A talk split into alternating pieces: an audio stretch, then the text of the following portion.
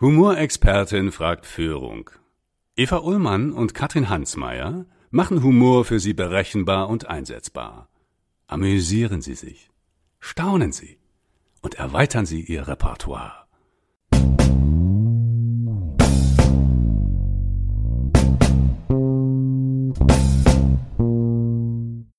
Ich habe so ein lustiges Spiel, was ich immer gerne vorschlage, ist, ich packe meinen Koffer, ist ja Babyspiel, ja. Mhm. Aber dann spielt doch mal, ich packe meinen Koffer mit den ganzen Wörtern und Begriffen, die wir so immer wieder um uns schmeißen. Mhm. Double-Digit Growth, mhm. Market Must Win, Battle, cool. so diese Sachen, ja? ja.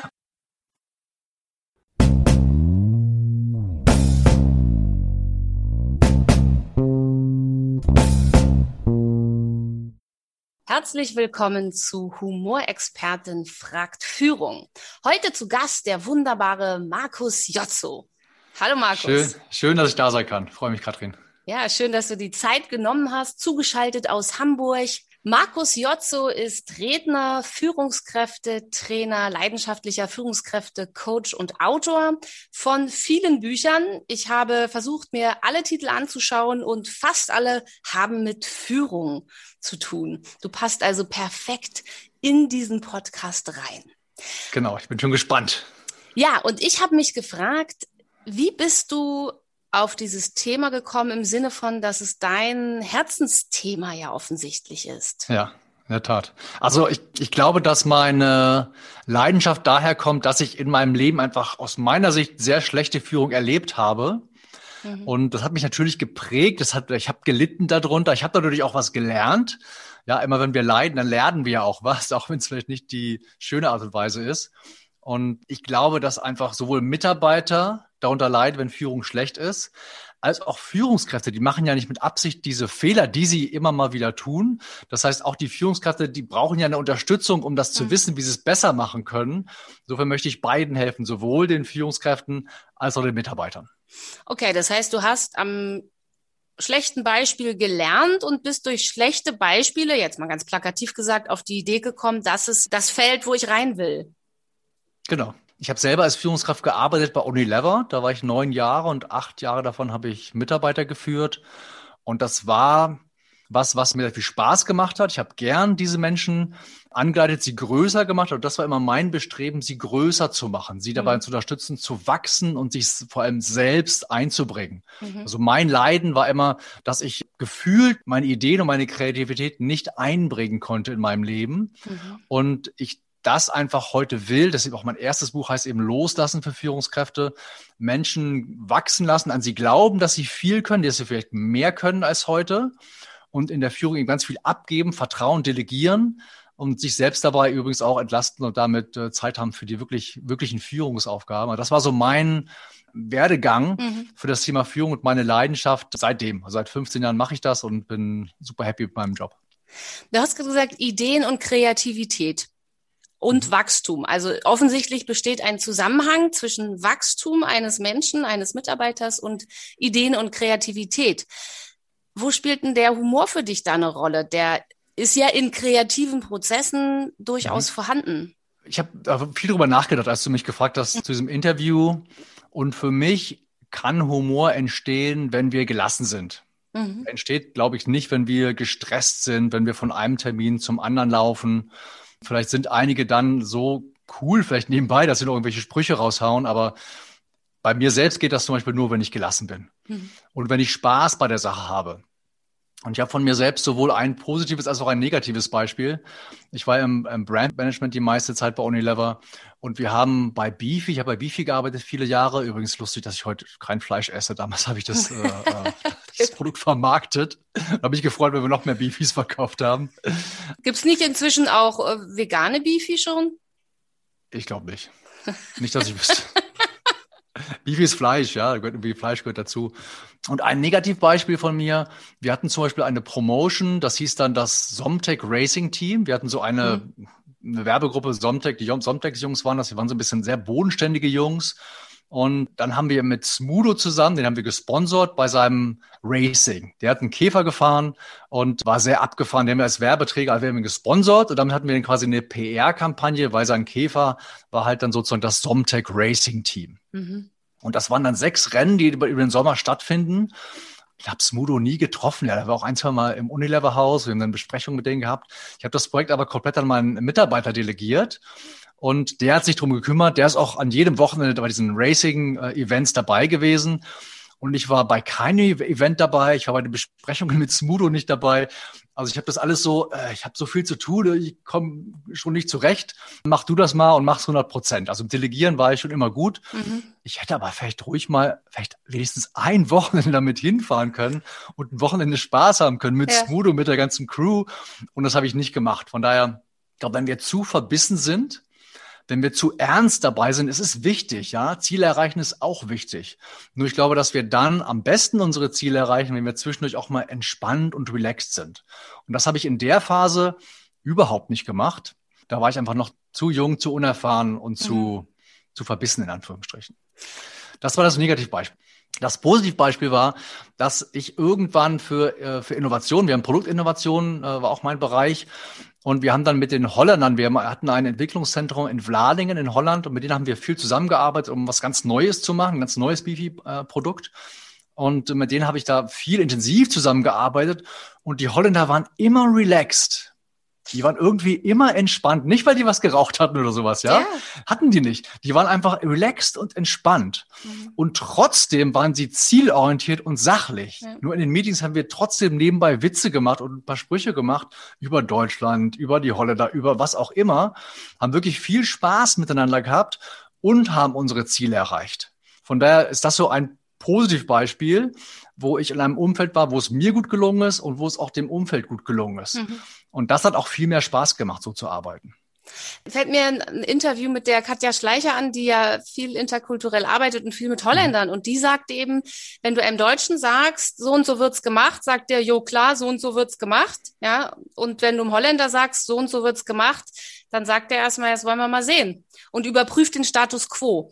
Also ja die Holländer haben ein anderes Mindset, deswegen hat Humor ja auch erstmal was mit dem Mindset zu tun. Und ich finde ganz spannend, dass wir Deutschen oft denken, also erstmal muss ich entspannt sein und dann kann ich Humor machen. Und die Holländer denken, also ich mache Humor, wenn ich entspannt bin und wenn ich nicht entspannt bin. Also gerade wenn ich unentspannt bin, mir den Humor zu suchen, kann ja was ganz Verzauberndes sein. Das ist aber erstmal in unseren Glaubenssätzen in Deutschland nicht verankert. Ja. Genau, genauso habe ich es ja gerade eben gesagt. Ich habe ja auch gesagt, genau. wenn ich angespannt bin, dann bin ich nicht gut bei Humor. Bin ich auch, glaube ich, nicht. Mhm. Vielleicht brauche ich noch ein paar Coachings von dir, dass ich das auch hinkriege. Weil du eben auch sagtest, die Ideen und die Kreativität, wenn ich das fördern will und du sagst, da muss erstmal jemand entspannt sein. Für dich die Frage, wo beobachtest du, also auch in deinem eigenen Erleben, wo du als Führungskraft warst, als auch jetzt, wenn du mit Führungskräften arbeitest, wie schaffe ich es denn, einen Mitarbeiter diesen Raum zu eröffnen und ihn zu entspannen? Also das ist ja eine Vorarbeit, die du leistest. Ja, also das Entscheidende ist, glaube ich, als, als Startpunkt an den Mitarbeiter zu glauben, an die Mitarbeiterin zu glauben, ihr das zuzutrauen, dass sie das kann und ihr auch zuzutrauen, dass sie etwas kann, was sie momentan noch nie gemacht hat. Mhm. Also noch keine Erfahrung dabei hat. Dieses Vorschussvertrauen zu geben, funktioniert aus meiner Sicht nur dann, also erstmal, wenn der, die Führungskraft so tickt, ja, und nicht Micromanagement-mäßig sich auf alle Details draufstürzt und alles sehen will immer. Dann, glaube ich, funktioniert es nicht. Es funktioniert aber auch nicht, und den Fehler habe ich auch schon gemacht, einfach nur zu sagen, du machst das jetzt, das war ein anderes Projekt bei einer anderen Mitarbeiterin, die hat unsere, da war ich bei Du darfst im Marketing und die hat die unsere große Frühjahrspromotion verantwortet. Ich habe sie alles machen lassen. Ich wollte auch gar keine Details wissen, weil ich eben selber genug zu tun hatte. Und ich habe mir das einfach zugetraut, habe aber zu wenig One-on-Ones gemacht, zu mhm. wenig gecheckt, wo steht sie und was braucht sie vielleicht noch. Das habe ich zu wenig gemacht. Ja, mhm. sie saß mir gegenüber und trotzdem habe ich zu wenig, nicht kontrolliert, sondern zu wenig Möglichkeiten gegeben, über Details zu sprechen. Von daher, erster Schritt ist Zutrauen, Vertrauen.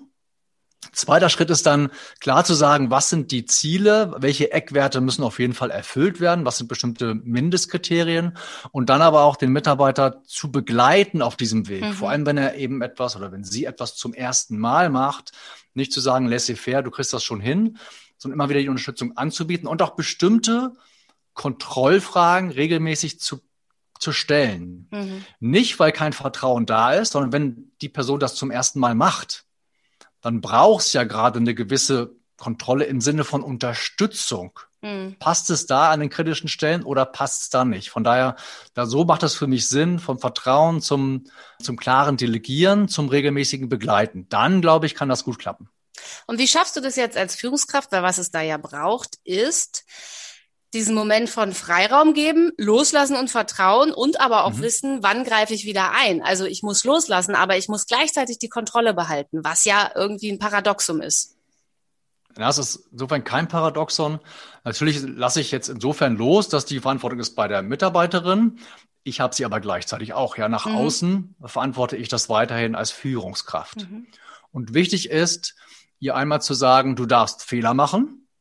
Auch das führt ja zum entspannten Arbeiten. Fehler sind okay. Mhm. Und das andere ist dann die Kontrollen empfehle ich, dass die zum Beispiel in einem wöchentlichen One-to-One -One stattfinden. Mhm. Immer mittwochs um neun, von neun bis zehn geht's halt eine Stunde um dieses Projekt oder um die Projekte der Mitarbeiterin, des Mitarbeiters, um so dann eben Unterstützung zu geben, wenn sie vonnöten ist. Insofern mhm. ich, immer ansprechbar sein auf der einen Seite, aber zum Beispiel wöchentlich nachforschen, im One-to-One checken, wie ist der Status quo, was muss ich wissen und vielleicht auch selbst ein paar gezielte Nachfragen stellen zu Dingen, die halt gerne mal schwierig laufen. Insofern ist es dann ein temporäres Loslassen, aber einmal die Woche zum Beispiel im One-to-One gibt es cool. dann eben einen, einen Check und ja. so habe ich dann ein Sicherheitspolster, dass eben nichts anbrennt. Temporäres Loslassen finde ich einen total schöne, schönen Begriff. Kenne ich aus der mhm. Kindererziehung. Da brauche ich auch oft dieses temporäre Loslassen und gleichzeitig muss ich wissen, wann ich wieder kontrolliere, weil wenn es zu lange still ist, ist das kein gutes ja, Zeichen genau. mehr. Sehr verdächtig, wenn im Kinder, aus dem Kinderzimmer keine Geräusche kommen. Genau. Du sagst führen wie ein Löwe. Du hast mir jetzt ja schon einiges über Führung erzählt. Machen das Löwen so? Machen die so Kontrollen und temporäres äh, Loslassen? Oder was können wir von den Löwen lernen? Die Löwen, und deshalb habe ich den Löwen ja auch als, als Sinnbild auf meiner Homepage führen wie ein Löwe. Die machen was sehr Cooles. Die delegieren, also, oder sie kümmern sich um existenzielle Dinge, die im Rudel wichtig sind, überhaupt nicht. Nämlich zum Beispiel um die Jagd. Der Löwe jagt nicht, sondern die Löwinnen jagen. Warum jagen die Löwinnen? Die sind schlanker, leichter. Auch das ist vielleicht der, bei den Menschen auch manchmal so, dass Frauen schlanker sind als die Männer, reiner Zufall. Sind schlanker, sind schneller und sind agiler. Die können das zickzack besser mitmachen von Antilopen, als das der Löwe kann. Der Man kann könnte auch sagen, auch. sie sind flexibler vielleicht nenn es flexibler, ja. Ich würde sagen, sie sind agiler in dem Kontext, mhm. weil sie eben diese Bewegung besser mitmachen können. Der Löwe kann auch jagen, aber die sind halt fürs Jagen zuständig. Okay. Und das Wichtige ist, der Löwe, also der Anführer, der Rudelführer, sagt denen nicht, wann sie jagen gehen. Das entscheiden sie selbst. Sie entscheiden auch selbst ihre Jagdstrategie, wie sie das aufbauen, mit mehreren Löwinnen, drei, vier, fünf, die verteilen sich dann. Es gibt ein paar, die sind die, die Antreiber, da gibt es ein paar, das sind die Sprinter, die dann die letzten Meter auf, auf die Antilope gehen, die wird denen auch so zugetrieben möglichst. Ja, das ist alles richtig ausgefeilte Strategie. Und die kommt von den Löwinnen. Das heißt, der Löwe lässt komplett los mhm. und delegiert die Verantwortung für die Jagd an die Löwinnen. Die übrigens, nebenbei, die ist nicht so leicht. Bei den Löwenrudler gelingt nur eine von sieben Jagdversuchen. Also die haben eine gute Fehlerkultur. Könnte man ja, auch offensichtlich. sagen. Also ja. auch da ist es eben nicht so leicht, wie man vielleicht denkt. Das ist halt die Aufgabe der Löwinnen, das zu, zu meistern. Und das tun sie auch, ohne dass der Löwe da eingreift. Das delegiert er quasi komplett und vertraut den Löwinnen. Und deswegen habe ich ihn auch als Bild mhm. gewählt. Die Führungskräfte sagen vielleicht zuerst, ja cool, Löwe sein, stark sein, ich bin der Chef. Ja, aber bestimmte Sachen entscheidet mhm. eben nicht der Chef, sondern mhm. das machen dann in dem Fall die Löwinnen. Was ja total schön ist. Also es setzt ja Energien bei mir frei, wirklich zu sagen, super, die können das gut, die können das auch viel besser als ich, weil die sind halt viel agiler. Die sind genau die richtigen, um das zu machen. Ich fand jetzt wirklich spannend, weil das ist jetzt ja so nebenbei. Einer von sieben Versuchen klappt. Und mhm. das muss ich auch als Führungskraft ja nicht nur akzeptieren, sondern vielleicht sogar wertschätzen. Also sagen, es ist völlig normal, dass sechs Versuche nicht klappen und einer klappt. Und mit meinen Mitarbeitern und Mitarbeiterinnen diese Fehlerkultur, die für mich übrigens schon wieder was mit Humor zu tun hat, ja. Humor ist für mich auch gut scheitern zu können oder überhaupt gar nicht erst zu sagen, das ist scheitern, sondern es ist ein Erfolg, wenn einer von sieben Versuchen klappt. Genau. Das ist wieder so ein Beispiel dafür, ist nicht so Wissen zu sehen, wenn eben was nicht klappt. Also wenn jetzt dieselbe Sache siebenmal probiert wird, hm, Weiß nicht genau, ob das, ob, ob, aber gibt vielleicht Fälle, ja. Thomas Edison sagt man ja, der hat tausend Versuche gebraucht, bis er eine Glühbirne hatte, die funktioniert hat und kommerziell herstellbar war. Mhm. Und nach jedem Versuch hat er wohl gesagt, ich habe einen neuen Weg gefunden, wie es nicht funktioniert. Ja, und er hat der gesagt, hat ich habe mein Leben lang nicht gearbeitet, ich habe nur gespielt. Hm. Hat er auch gesagt. Und da würde ich gerne nochmal aufs Spielen kommen, weil ja. das ist ja auch was, was in Deutschland eher so ist, so, oh Gott, Spaß bei der Arbeit, das kann ja nichts Ernstes sein. Und das, was du vorhin sagtest bei den Holländern, die haben einfach verstanden, was ich als Humorexpertin bestätigen kann, denn ich mache das mhm. ja seit vielen Jahren. Arbeiten und Spaß funktioniert gleichzeitig und es ist auch trotzdem anstrengend. Man nebenbei bemerkt, ja. Also harte Arbeit und Spaß funktioniert zusammen, kann effektiv sein und es hilft uns halt oft. Und wenn wir uns jetzt Löwen angucken, also ich kenne das nur insgesamt von Tieren, jetzt auch von verschiedenen Affenarten. Spielen ist dort etwas, wo ich ja spielerisch etwas erprobe für den Ernstfall. Ja. Das ist im Humor ähnlich. Wenn wir miteinander Humor machen, testen wir auch ein bisschen was aus. Ne? Wie weit kann ich gehen? Also auch bei Kindern kann man das toll sehen. Wenn du es mal übersetzt, auch auf den Führungsalltag, wie wie hast du das in deiner Laufbahn oder auch in deiner Arbeit mit Führungskräften? Wie, wie erlebst du das? Gibt es da auch diesen, ja, diesen Spielmoment? Darf man sich den gönnen? Ich glaube, den sollten sich die Teams gönnen, die mhm. Führungskräfte zusammen mit ihren Mitarbeitern. Als ich noch angestellt war, hatte ich zum Beispiel einen Chef, mein vorletzter Chef, der ist mit uns Mountainbiken gegangen. Wir haben natürlich Spaß gehabt. Ja, wir sind gefahren, wir sind gefallen, wir haben hinterher noch was gegessen zusammen oder was getrunken. Insofern hatten wir viel Spaß dabei. Auch mal haben eine Kanutour gemacht, also solche Sachen immer wieder. Und ich glaube, das ist wichtig für ein Team, wenn ein Team sich gut kennt, sich kennenlernt bei so privaten Möglichkeiten, dann hat man Spaß zusammen. Wenn wir einen Spaß zusammen haben, dann können wir am nächsten Tag auch wieder besser zusammenarbeiten, mhm. ohne die Zusammenarbeit deswegen zu salopp zu nehmen. Mhm. Und auch jetzt, wo gerade viel im Homeoffice sind momentan, glaube ich, dass dieses Spaß haben gemeinsam viel zu kurz kommt. Viele Leute haben dann keine Lust mehr auf irgendwelche Zoom-Spaß-Meetings, obwohl sie es eigentlich bräuchten. Mhm. Insofern wäre jetzt ein Appell für die Führungskräfte, die das jetzt noch hören und es noch Corona-Zeit ist, wird ja uns, uns noch ein bisschen erhalten bleiben wahrscheinlich, oder Homeoffice noch da ist, dann investiert Zeit darin, gemeinsam Spaß zu haben, auch wenn die Mitarbeiter vielleicht sagen, nee, noch eine Zoom. Es gibt da lustige ja. Sachen auch, was, was zu machen. Lustige Spiele spielen. Ich habe so ein lustiges Spiel, was ich immer gerne vorschlage, ist, ich packe meinen Koffer, ist ja Babyspiel, ja. Mhm. Aber dann spielt doch mal, ich packe meinen Koffer mit den ganzen Wörtern und Begriffen, die wir so immer wieder um uns schmeißen. Mhm. Double-Digit Growth, mhm. Market Must Win, Battle, cool. so diese Sachen, ja? ja? Und ich packe meinen Koffer mit diesen ganzen Sachen, wahrscheinlich ja. sehr lustig, das mit so, und jedes, jede Firma hat ja noch ihre eigenen Spiele. Ja. Also, ob als das Spiel spielt oder was anderes, halt, mach doch mal einmal im Monat eine Telco, wo sich vielleicht jeder verkleidet nach einem Motto und dann dieses oder andere Spiele spielt. Am besten während der Arbeitszeit. Wenn wir Spaß ja. zusammen haben, können wir auch gut zusammen arbeiten. Genau, also ich glaube auch dieses sich zu trauen, zu sagen, und wenn es ist, mach doch mal einmal eine kleine Sequenz im Meeting mit Humor. Also nicht nur so, ja. wir Deutschen sind halt, ich sage jetzt immer, ne, ist halt Klischee, aber es ist schon eher so, okay, jetzt dürfen wir einmal die Sau rauslassen, so wie bei Karneval, und der Rest des Jahres äh, ist Schluss jetzt. Ich finde die Idee auch schön zu sagen, gut, einmal im Monat lassen wir es quasi mehr krachen oder geben eine höhere Dosis rein, aber auch in jedem Meeting so eine kleine mhm. Sache. Das ist ja total schön, so eine kleine Sequenz. Es macht auch wach. Ja. Und man kann es immer kombinieren mit dem, worüber man eh spricht. Man macht ja viele Abstimmungen. Ja, dann macht man Mentimeter und den Chat und tralala. Meine Lieblingsübung ist 60 Sekunden Zeit. Jeder muss drei Gegenstände aus seiner Wohnung holen. Einen gelben, einen grünen, einen roten. So, dann kann man noch Musik dabei anmachen oder einfach so sagen, auf die Plätze, fertig, los. Die Leute rennen in einem Affenzahn los meistens. Ja, cool rennen in jedes Zimmer, kommen mit Gegenständen wieder, wo man sich manchmal fragt, was zur Hölle ist das? Ja, ist auch spannend, man erfährt total viel und dann kann man Abstimmung machen. Kann man sagen, wie geht's euch heute? Grün ist top, gelb ist, lieber erstmal noch einen Kaffee trinken, bevor ich den Mund aufmache und rot ist, ja. lass mich bloß in Ruhe. Ich schalte gleich die Kamera aus. Schönes Beispiel. Ja, und die Gegenstände habe ich dann und kann ich dreimal im Meeting ja wieder nehmen für Abstimmungen. Mhm. Und davon gibt's ja ganz viel und es ist eben nicht gleich quatschig, sondern Spaß führt einfach dazu, dass ich auch gar nicht merke, wie das Meeting vorbeigeht und ich arbeite halt trotzdem. Ja, schönes und, Beispiel. Nehme ich mit auf. Wenn ich das weitergeben darf, Katrin? Ja, natürlich. Um nochmal zum Spielen zu kommen, Spielen ist ein Zeichen von Intelligenz bei Tieren. Und das finde ich ist, glaube ich, vielleicht für Führungskräfte auch nochmal spannend, dass Spielen etwas ist, was Intelligenz erfordert und nicht etwas ist, was bedeutet, ich bin inkompetent. Du machst gerne Challenges. Ich habe gelesen, du bist tatsächlich 28 Tage ohne Geld von Hamburg zur Zugspitze. Mhm. Ja. Ohne Geld. Also ohne bist, Geld, ja. erzähl mal drei Sätze dazu. Ich bin jetzt einfach neugierig und ich finde das witzig.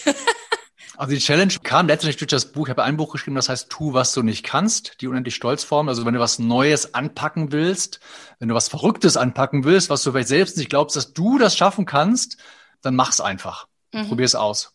Und in dem Zuge war dann die Diskussion, ja, was mache ich eigentlich, um damit ein gutes Beispiel zu geben. Ja, ich bin selbstständig und so weiter, klar, auch nicht so leicht, aber ich wollte was machen, wo ich selbst auch mich gechallenged fühlte. Und wir waren zu zweit, also ich hatte noch einen Kameramann mit dabei. Das heißt, wir brauchten jeden Tag äh, jemand, der uns mit in die nächste Stadt. Wir brauchten jemand, der uns was zu essen gibt und der uns bei sich zu Hause schlafen lässt.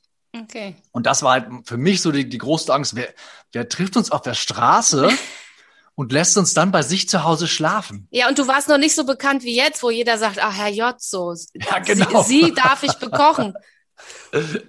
Das wäre heute sehr einfach, ne? Da würde ich losgehen und dann würden sie schlagen. genau, das war, war sehr challenging, hat auch geklappt letztendlich, sind noch angekommen. Aber ich war schon, ich war schon jeden Tag aufgeregt wieder, wie schaffe ich das? Wie schaffen wir es heute? Wo ist der beste Ort mitgenommen zu werden? Und ja. wie schaffen wir es, dass uns jemand bei sich zu Hause schlafen lässt? Du schreibst auch über Stolz, also wahrscheinlich dieses Stolz sein zu dürfen. Das ist ein schönes Gefühl, oder? Ja, ich glaube, wir sind dann richtig stolz, wenn es vorher irgendwie anstrengend war. Mhm. Wenn wir jetzt das machen, was wir immer machen, zum 37.000. Mal sind wir dann stolz? Mhm. Hm, weiß ich nicht genau. Mhm. Eher nicht so. Aber wenn wir was zum ersten Mal schaffen, wo wir vielleicht auch aus der Komfortzone rausgehen, wo wir unseren eigenen Schweinehund überwinden und dann das schaffen, das ist cool. Und wenn man das jetzt wieder für eine Führungskraft anwendbar macht, höre ich ja raus, dieses ich fordere, ich locke meine Mitarbeiter und Mitarbeiterinnen aus der Komfortzone raus. Da müssen mich auch nicht immer alle für lieben, weil ich weiß ja, es wird eh gut, weil ich weiß, danach, wenn ich dann Tempo losgelassen habe, sind die stolz und das verbindet uns genau. wieder. Hm. Genau. Und die haben den ganzen Ruhm, hm. die Mitarbeiter, weil die es selbst gemacht haben, selbst die kreativen Ideen einbringen durften. Die Führungskraft hat aus meiner Sicht aber auch den ganzen Ruhm, weil sie ja nach draußen für die Ergebnisse verantwortlich ist. Insofern mhm. können beide stolz sein. Der Chef, dass er nicht alles selber gemacht hat und sich vielleicht um seine wirklichen Führungsaufgaben gekümmert hat. Und der Mitarbeiter, dass er das selbst führen mhm. durfte, das Projekt. Fällt dir eine witzige Anekdote oder was, was dir im Kopf geblieben ist mit Humor ein ähm, von deiner Führungslaufbahn? Also jetzt außer die ganzen Partys, die du gefeiert hast. Ich habe ja auch gelesen, du warst immer der, der auf Partys getanzt hat und oh, hallo. Du hattest einen Kollegen, der hat genetzwerkt, habe ich in deinem Blog ja. über Netzwerken ja. gelesen. Das fand ich total sympathisch, dass du schreibst, ich war mittelgut in etwas. Also das fand ich total schön, weil oft schreiben ja Leute immer ganz viel über das, was sie gut können. Aber ich, ich fand es total schön, auch den Begriff Mittelgut. Fällt dir ja irgendwas zu Humor ein aus deinem Führungsleben, eine Situation oder wo du vielleicht selber was mit Humor gelöst hast oder eine charismatische Führungskraft hattest, die Humor unbewusst oder bewusst, ist ja jetzt erstmal egal, eingesetzt mhm. hat? Also spontan fällt mir leider nur ein Negativbeispiel ein, vielleicht kommt gleich noch ein gutes. Ich hatte mal eine Führungskraft, die ich super fand, also ich finde ihn nach wie vor, finde ich ihn super. Er hatte einen Humor, den ich auch gut fand, aber den andere nicht gut fanden. Mhm. Deshalb glaube ich, Humor ist ja sehr individuell. Also eine Sache, die er gemacht hat, er ist einen Marathon gelaufen und ich stand an der Strecke. Ich wusste auch, dass er läuft. Ich habe auch Ausschau gehalten nach ihm und dann kam er und ich habe ihn auch angefeuert. Und am Montag kam er dann ins Büro und hatte so, mein neuer Lieblingsmitarbeiter Markus war ja der Einzige, der mich beim Marathon angefeuert hat halt Zufall, dass ich ihn gesehen habe. Ja. Ich fand das einerseits witzig, dass er das sagt, aber ich glaube, andere fanden es überhaupt nicht witzig, ja, mhm. weil hatten das mit Arbeit zu tun. Darüber einen Witz zu machen, ist halt nicht so geschickt. Insofern würde ich immer gucken, mhm. gerade wenn es so, wenn es so Klischee-Humor ist, oder über Frauen oder Männer oder das an die Persönlichkeit geht, da hat er halt auch ein paar gemacht. Bei einigen sind die halt aufgestoßen. Einige mhm. fanden sie lustig und andere fanden sie nicht lustig. Ich glaube, da würde ich lieber sagen, lieber ein bisschen weniger Humor oder den Humor halt im kleinen Kreis machen, wo man weiß, das passt jetzt. Aber vor allem kein Humor, der auf Kosten von Leuten geht. Das finde ich gefährlich und auch doof. Mhm. Also ich nehme gerne das Beispiel von Barack Obama, der definitiv, glaube ich, gut führen kann, der sehr charismatisch wirkt, der sehr kompetent wird und gleichzeitig egal wann er irgendwo auftritt, es gibt immer eine Sequenz, wo er Humor macht. Ich habe ihn in der Köln Arena gesehen, wo er mhm. ja auch zu Gast war, aber auch in seinen politischen Reden. Selbst bei ganz ernsthaften Themen und Angriffen hat er mindestens an einer Stelle immer irgendwo ein Augenzwinkern. Man muss halt wissen, welchen Humor man macht. Ja, welcher Humor macht mich sympathisch? Das finde ich ist tatsächlich die Magie. Und ich finde es total schade, wenn wir sagen würden, lieber keinen Humor, weil das zu gefährlich ist, weil ich glaube, Humor kann ganz viel. Ja, wir müssen uns manchmal ein bisschen damit beschäftigen, wie wir ihn liebevoll einsetzen. Ein Beispiel fällt mir gerade noch ein, weil du hast mich ja gerade zitiert, dass ich im Netzwerk mittelgut bin, wie ich es geschrieben habe. Und ist übrigens auch so. Ich bin nicht sehr gut, sondern nur mittelgut, würde ich mal sagen. Wenn wir über uns selbst lachen, wenn wir Witze machen über unser eigenes Scheitern, mhm. aktuelles oder vergangenes. Ich glaube, das ist ein Humor, mhm. den können wir ganz oft einsetzen. Nicht unbegrenzt, das vielleicht auch nicht. Aber das ermöglicht ja auch dann den anderen, hey, mein Chef redet, meine Chefin redet darüber, was ihr gestern nicht gelungen ist. Das erzählt sie uns einfach allen. Also, hm, lerne ich indirekt daraus, man darf Fehler machen und man darf sogar über seine Fehler offen sprechen. Mhm. Dann ist es einerseits Humor, wenn man so ein bisschen mhm. über sich selbst dabei lacht. Ich habe gestern war ich so bescheuert, dass ich das nicht gemacht habe. Ja, sag mal, äh, Markus, was denn? Beispiel, ich streiche jetzt hier demnächst die Wand hinter mir, um für meine Videokonferenzen dann noch das alles noch schicker zu haben.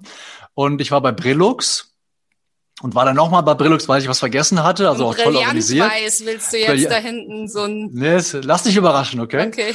Und dann war ich nochmal bei Brillux, weil ich was vergessen hatte und habe dann gleich der Frau erzählt, du bist super, super freundlich, war toller Service. Hab gesagt, ich glaube, ich habe meine Rechnung vorhin nicht gefunden. Falls ich sie verloren habe, dürfte ich dann nochmal zurückkommen und mir ein Duplikat von Ihnen holen. Man, sie guckt mich so an, so schräg. Ich kann es Ihnen auch gleich geben. Und hat sie es mir gegeben. Dann ja. kam ich nach Hause, habe natürlich sofort die Brillungsrechnung gefunden. Und wo lag sie? Im Altpapier. Ja, statt sie ins Steuerfach zu legen, habe ich sie in das Fach daneben gelegt für Schmierzettel fürs Altpapier. So nah liegen Altpapier und Steuerfach genau. beieinander manchmal. So, Gewinn, Steuern sparen und Altpapier. Und was also, für ein schönes Beispiel. Also total schön, dass du es erzählt hast. Und ich glaube, dazu würde ich auch ermutigen, genau solche Geschichten, die erstmal so banal klingen, sind schöne mhm. Geschichten. Und sie erzählen ganz viel. Sie erzählen auch viel über diese Frau. Sie erzählen viel über Beziehungsgestaltung und auch mhm. von dir den Mut, überhaupt zu sagen, wenn ich die verlegt hätte, könnte ich dann, das ist auch mutig. Und das ist Humor schon. Also diese kleinen Humormomente auch aufzusammeln und überhaupt wahrzunehmen, auch als Führungskraft im Alltag, ist für mich tatsächlich so ein erster Schritt, um zu merken, wo genau. das funktioniert. Ja. Also sich nicht so ernst nehmen, ne? Ja. Über Sachen erzählen und nicht sagen, ich bin der coole, typische, perfekte. Erstens ist sowieso keiner. Und wenn man es anstrebt, dann wird es irgendwann verkrampft. Dann wirkt es nicht mehr locker, auch fürs Umfeld nicht mehr locker. Du hast ja auch einen Blog und einen Podcast. Ich habe, wie gesagt, auch in diesem Netzwerk-Podcast und Blog äh, reingelesen und gehört, weil ich auch Netzwerken was ganz ja Wichtiges finde und mhm. ich bin auch so mittelgut, glaube ich. Also ich war da immer in Präsenz gut. Ich, ich finde das irgendwie in diesem ganzen Online, das wird ganz schön aufwendig. Und du hast geschrieben und das hast du auch selber gemacht, dass man sich einfach mal überlegen soll, wen will ich denn mal kennenlernen, ja, und mhm. da auch groß denken darf und dann einfach mal ja. denjenigen anschreiben oder treffen und oft funktioniert es. Und ich bin ja total froh, weil, guck mal, ich habe dich gefragt, willst du ein Interview machen? Zack, machen wir ein Interview. Also ich habe meine Aufgabe schon erfüllt und jetzt voll gut genetzwerkt. Ich habe schon Vorträge von dir gesehen. Du redest über Führung, finde ich, in einer sehr virtuosen Art und Weise. Was am Schluss sind deine Tipps, insbesondere für jüngere Führungskräfte, für Anstrebende? Ja. Okay. Weil du hast vorhin ja auch erwähnt, du warst damals noch zu jung, um bestimmte Sachen zu wissen. Ja. ja. Also es gab so einen Spruch, den haben mir einige Kollegen hinterher erst erzählt. Das war so, das erzähl man nicht dem Jotzo. Mhm. Ja, weil ich so, also so super genau genommen habe und so ehrgeizig war. Also egal. Das wäre jetzt ein Tipp, aber außer Konkurrenz sozusagen nicht, nicht so super verbissen sein schon zielorientiert sein, finde ich in Ordnung, aber es braucht immer wieder Momente, eine Entspanntheit. Jetzt entspanne ich mal, jetzt haben wir einfach mal einen Schnack und trinken einen Kaffee zusammen. Und da kann eben auch geulgt werden und gelacht werden gemeinsam, finde ich wichtig. Für die jungen Führungskräfte, zwei Sachen für mich wichtig. Das eine ist, wir sind verantwortlich als Führungskräfte dafür, dass wir Ergebnisse erzielen und dass es den Mitarbeitern gut geht. Und ich bin übrigens nicht mehr angestellte Führungskraft, aber Mitarbeiter habe ich noch, auch jetzt in meiner Selbstständigkeit. Ja. Also für die beiden Sachen sind wir verantwortlich. Und viele junge Führungskräfte, die denken, wenn es den Mitarbeitern gut gehen soll, wenn alles wertschätzend sein soll, dann darf ich dem Mitarbeiter nicht auch mal klar eine Grenze ziehen oder auch eine klare Kritik geben, wenn jemand irgendwas vergurkt hat, ja? Das zu verwechseln, Wertschätzung und klare Kommunikation bei Fehlern. Also Fehlerkultur heißt ja nicht, wir dürfen Fehler machen, in der Tat.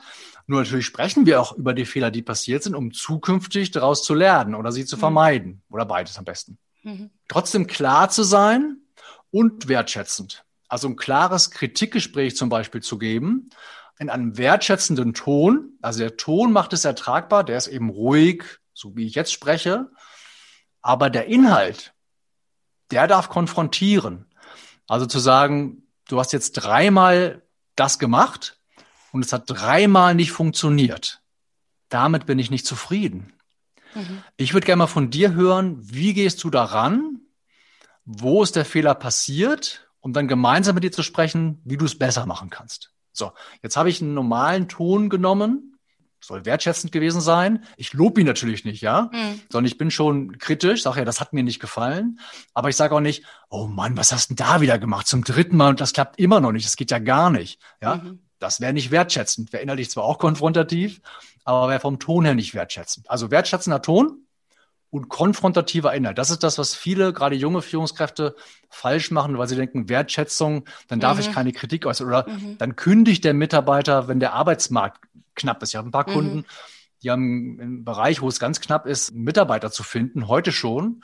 Und die denken, dann dürfen sie die Mitarbeiter nicht kritisieren. Sag ich ja überhaupt nicht, weil wenn ich sie kritisiere, wenn ich ihnen zeige, wie sie es besser machen können, dann können die ja professioneller werden, doch mehr stolz sein auf den eigenen Job, den sie machen. Mhm. Deswegen wertschätzend machen, klar machen. Wenn sie es dann korrigiert haben, dann kriegen sie auch ein Lob dafür. Ja, so fast wie, wenn man jetzt einen Löwen zähmt, dann macht man das ja auch so. Da arbeitet man mit Zuckerbrot ja. und Peitsche. Also wenn man jetzt mal das nochmal umdreht, nicht der führende Löwe, sondern den, den Löwen, den man erzieht, dann arbeitet man manchmal auch genauso. Genau. Bitte eine Differenzierung. Zuckerbrot, ja, wenn du es so nennen willst, das Lob. Aber Peitsche ist für mich nicht wertschätzend. Nein. Deshalb, man sagt das so, aber ja. es darf wehtun, es darf unangenehm sein. Genau. Also die Peitsche war jetzt, genau. Die Peitsche, die, die nehmen wir jetzt mal als, so, was, wie hast du es eben genannt? Klarheit, ja. Die Zuckerbrot und Klarheit. Ja, genau. Ja, genau. genau so eine, so eine Mischung. Haben Löwen Humor? Ich glaube nicht so viel wie, wie wir beide. Ich habe ja Dutzende von, ähm, von Videos gesehen auf YouTube über Löwen. Also die haben schon Humor, wenn die kleinen Löwenkinder auf denen so ein bisschen rumtrampeln. Mhm. Aber die spielen jetzt nicht mit und spielen dann auch oder so, ja. Das machen die ja miteinander. Irgendwann reicht's ihnen, dann stupsen sie die Kinder weg. Ja. Aber die dürfen auch mal auf denen rumtrampeln ja. und ein bisschen auf den Papa kuscheln. Das dürfen die.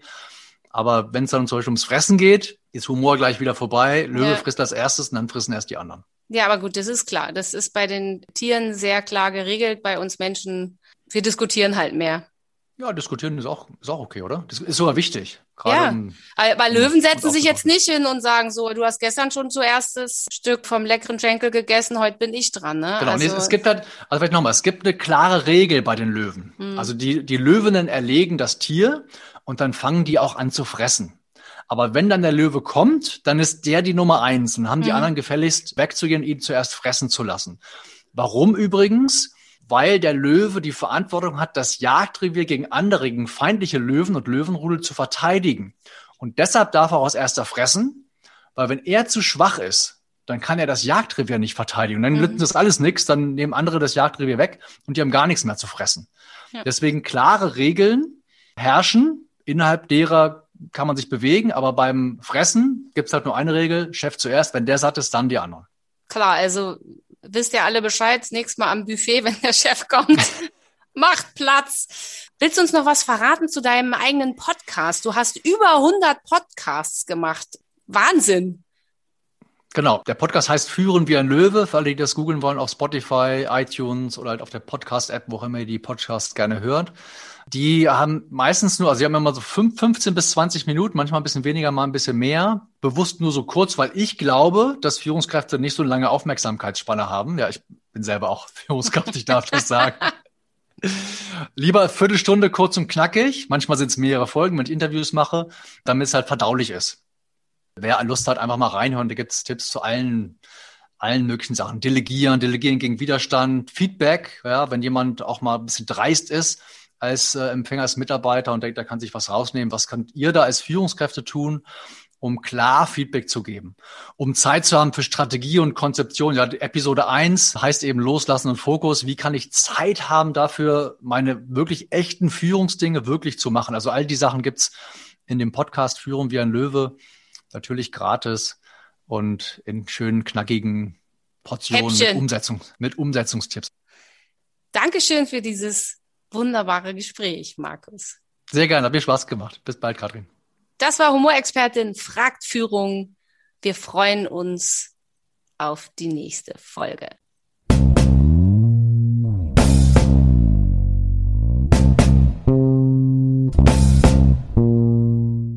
Humorexpertin fragt Führung. Eva Ullmann und Katrin Hansmeier machen Humor für Sie berechenbar und einsetzbar. Amüsieren Sie sich, staunen Sie und erweitern Sie Ihr Repertoire.